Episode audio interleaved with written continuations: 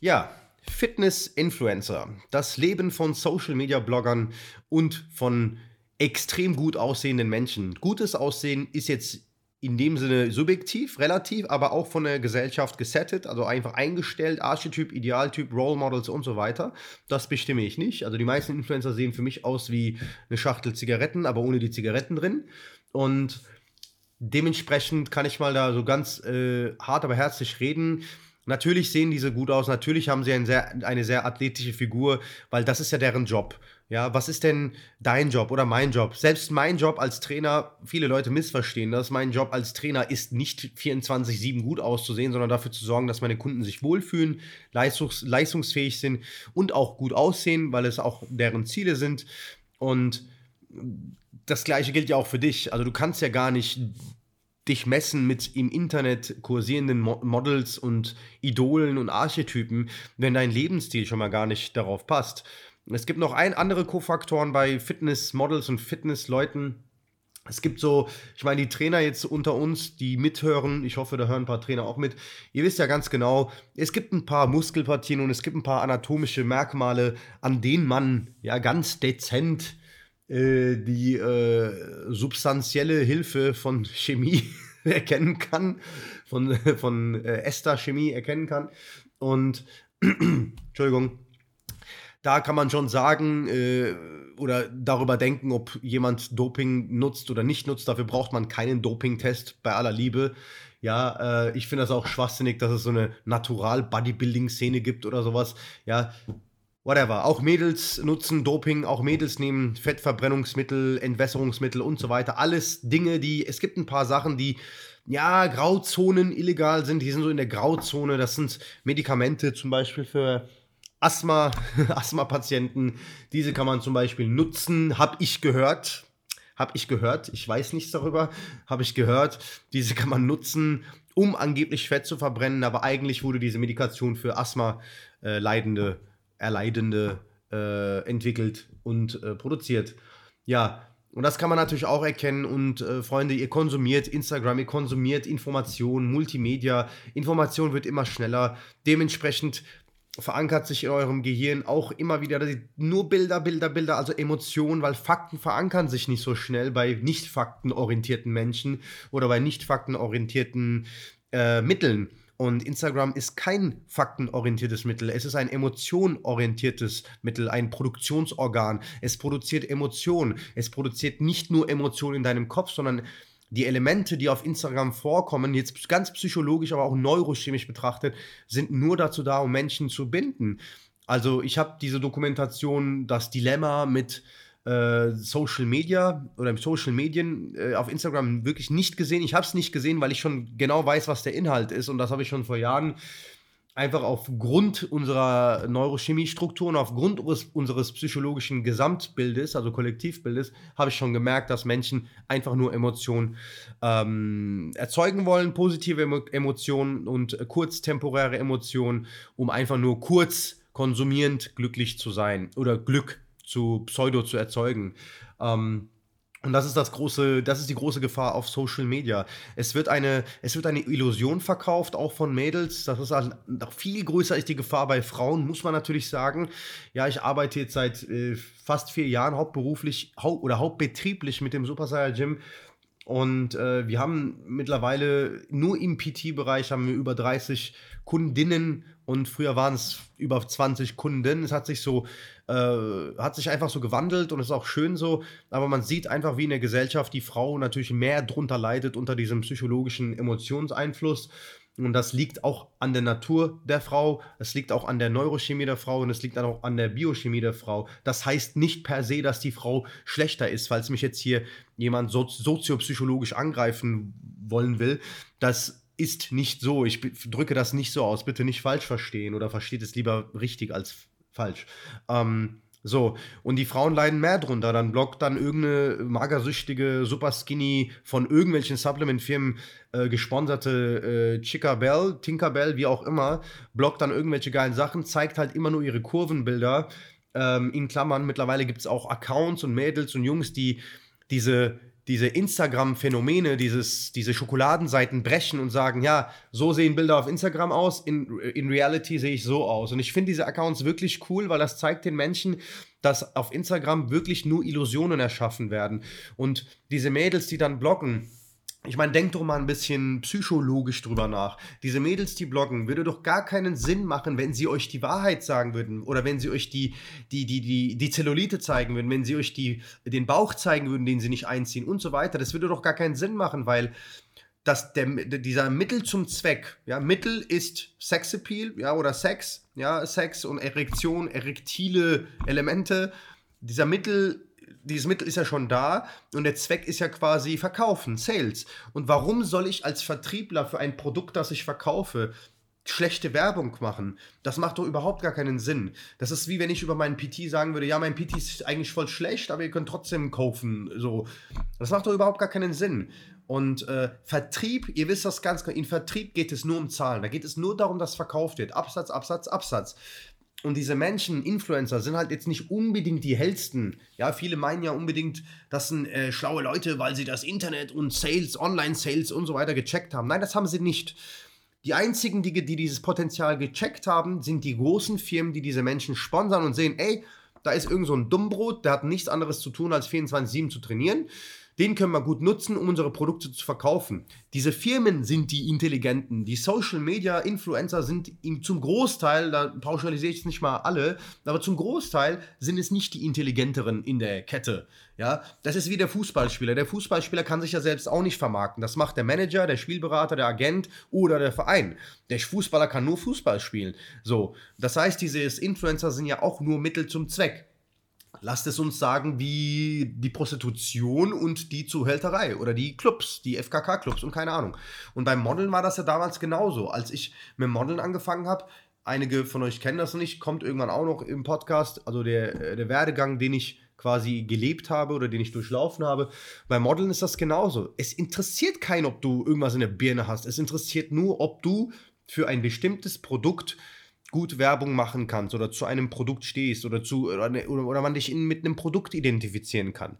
Alles andere ist doch völlig egal. Einem Influencer ist doch völlig egal, was in diesen Supplements steckt. Hauptsache, er kriegt die kostenlos. Das ist so der schäbigste, das schäbigste Level an Influencern, ist, wenn sie es kostenlos bekommen. Das, der nächste Level wäre so, wenn sie dafür auch Geld bekommen, plus kostenlos so. Aber es geht ja nur um Verkauf. Wenn wir uns jetzt mal jeden dritten Influencer auf äh, Instagram anschauen und was die uns verkaufen oder was die dir verkaufen, ist es völliger Schwachsinn. Ja, die meisten Sachen sind Scam. Die meisten Produkte kommen auch aus China und da wird einfach nur ein Siegel drauf geballert, irgendwie so, ja, vegan und dann ist schon alles grün, dann ist schon Positivität und Dopamin produziert so. Und äh, das ist nicht ethisch, wenn man es jetzt, ist keine Verkaufsethik, wenn man es jetzt so betrachtet. Und jedes Unternehmen, jeder Unternehmer sollte eine Verkaufsethik haben wie auch große Unternehmen. Ja, ich weiß, die halten das nicht ein und das ist nur äh, Show-off, damit man halt gut, geheißt, gut gehießen wird, aber es ist halt so, man hat trotzdem irgendwo eine Verkaufsethik. Und warum du nicht wie so ein Fitness-Influencer sein kannst, es sind viele Faktoren spielen dabei eine Rolle.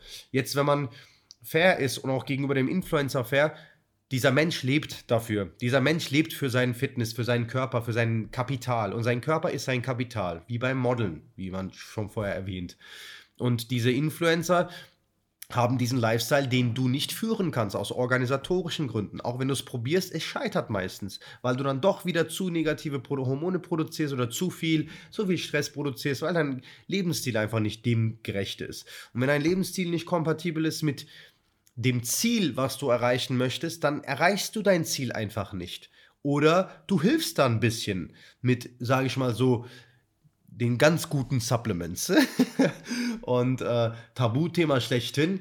Klar, man will nicht als Hater dastehen, aber so viele Trainer da draußen wissen ganz genau vom Antlitz her, von anatomischen Merkmalen, wer auf Dope ist und wer nicht auf Dope ist, quasi auf Doping.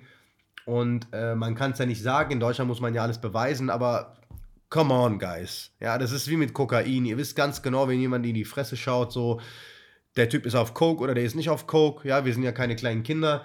Und äh, man muss kein Kokain genommen haben, um das beurteilen zu können. Und das gleiche gilt auch für Steroiden. Man muss keine Steroiden genommen haben, um beurteilen zu können vom Antlitz her, ob jemand eventuell auf Doping ist oder nicht. Und meines Erachtens 80% der Fitness, super Fitness-Influencer sind alle auf Doping. Meines Erachtens, also diese 80%. Ja, da gibt es einige Merkmale dafür, oder da, also, die, also einige Merkmale, die als Argument benutzt werden können. Und die Mädels genauso, die Mädels nehmen auch fettverbrennende Substanzen, ja, also habe ich ja auch schon mal gesagt. Und äh, ihr könnt euch damit nicht vergleichen. Die haben einfach nicht diesen Lebensstil. Du musst arbeiten. Die müssen nicht mehr arbeiten. Deren Arbeit besteht aus deren Körper, aus deren Instagram und so weiter. Und dann zeigen die euch immer und immer wieder nur die guten Dinge. Die zeigen euch gar nicht die negativen Sachen. Das macht halt eben gar keinen Sinn. Und deswegen finde ich es gefährlich, das sage ich meinen Kundinnen und Kunden immer, meistens meinen Kundinnen, weil wir mehr mit denen darüber sprechen. Kunden sind etwas äh, egozentrischer. Ähm, ja, und den sage ich dann halt, hört auf, euch zu vergleichen, schaut euch das nicht an und so weiter. Weil manchmal kommen Kundinnen und sagen, ja, hey, guck mal, ich will so einen Bauch wie die. Dann sage ich, so eine Aussage oder so ein Bedürfnis, also die Expression dieses Bedürfnisses solltest du zu einem Chirurgen bringen, weil der macht sowas, dieses, ja, mach mal kurz. Aber ich gehe auch nicht hin und sage, ich will so aussehen wie Ronnie Coleman, aber will nur dreimal die Woche trainieren ohne Steroiden. So, das funktioniert einfach nicht. Aber der Verbraucher weiß das ja nicht. Der Verbraucher denkt, der arme Verbraucher, oh, der arme Verbraucher, der denkt halt immer, alles ist so schön wahr und ehrlich, alle sind so ehrlich, oh, um, ah. Aber so ist es nicht, liebe Freunde. So ist es wirklich nicht und es wird auch niemals so sein, weil Verkauf hat per se mit Ehrlichkeit nichts zu tun. Beratung, ja. Ja, Beratung eher. Aber es gibt einen riesen Unterschied zwischen Beratung und Verkauf. So, das beste Beispiel ist, sind diese sogenannten Drittverkäufer oder Drittanbieter, Verkäufer in Mediamarkt, Saturn und so weiter. Darf ich den Namen nennen? Schon, oder? So, jeder kennt die ja. Die arbeiten dann für eine Marke, ja, die sind dann Subunternehmer, sie sind dann nicht mit dem Schild Mediamarkt oder Saturn oder Verkaufshausschild dort unterwegs, sondern mit einem Hemd und da ist dann so gestickt Canon drauf oder HP oder was auch immer. Selbst ich wurde schon mal Opfer von so einem Verkaufs Berater, lass uns mal Berater nennen. Aber das sind Verkäufer, weil ein Berater würde jetzt hingehen und auch dich beraten von Dingen, also zu Dingen raten, zum Beispiel, wenn er auch nicht davon profitieren würde. Dieser Verkaufsberater oder dieser Verkäufer hat mir gesagt, ja, es gibt zwar diese drei Drucker, ich habe mir einen Drucker gekauft, liebe Freunde, so einen Deskjet, kein Laserdrucker, es gibt jetzt schon, schon diese drei, diese drei Drucker sind sehr gut auf dem Markt, aber ganz ehrlich, der Canon, der hat halt trotzdem, also nicht, weil ich jetzt für Canon arbeite, aber er hat halt trotzdem die bessere Auflösung und so weiter. Wenn ich mir jetzt als Laie äh, einfach nur das reinziehe und denke mir, okay, der muss schon Ahnung haben, dann kaufe ich das Ding. Dann ist das aktiv Verkauf gewesen. Was er aber anders vorher gemacht hat, ist einfach die Konkurrenz mitzuloben, damit du denkst, damit du Vertrauen gewinnst und denkst, ja, ja, der will mir ja nichts verkaufen und sonst würde er die Konkurrenz nicht loben. So, so macht man halt gutes Verkaufen. Das ist noch billig sogar. Es gibt noch viel bessere Verkäufer. Aber das gleiche ist halt für, das gleiche gilt auch für Influencer, Social Media und so weiter. Und ähm, die wissen einfach, wie man eine Sache gut an den Mann bringt, ja. Und äh, deswegen fallt nicht drauf rein. Fallt einmal nicht drauf rein. Das, kein Verkäufer würde jemals sein Produkt schlechter dastehen lassen als die besseren Produkte auf dem Markt. Sonst ist er ein schlechter Verkäufer.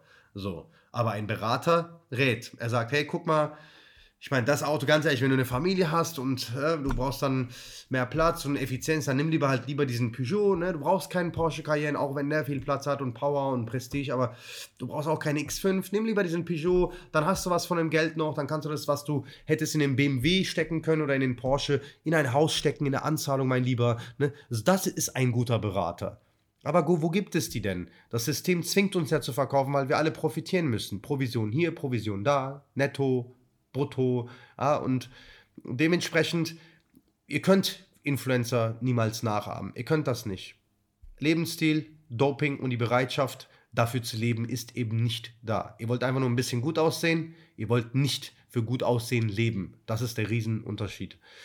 Ich mache das jetzt seit vier Jahren und ich habe auch meine Höhen und Tiefen gehabt, auch im Rahmen des Trainings, auch im Rahmen von ästhetischen Merkmalen. Es bringt einfach wirklich nichts, liebe Freunde. Seid stark, seht stark aus, das ist okay so. Und auch gern mal low-key, ihr müsst nicht immer stark aussehen. Aber hört auf, wirklich nur auf Aussehen zu trainieren, weil das hat per se mit Gesundheit überhaupt nichts zu tun. Macht's gut und danke fürs Zuhören. Schreibt eure Kommentare oder eure Likes, wie auch immer, könnt ihr gerne da lassen. Ist euch überlassen. Ich bin offen für Kritik. Ich würde gerne auch mal hören, wie ich, wie ich meinen Podcast verbessern kann. Ich finde das schon mal sehr gut, dass wir auf Instagram alle hier interagieren und diese Interredaktion machen. Ähm, und ihr entscheidet, welche Themen wir zunächst angehen. Und das war das letzte oder das jüngste Thema. Bis dann und macht's gut.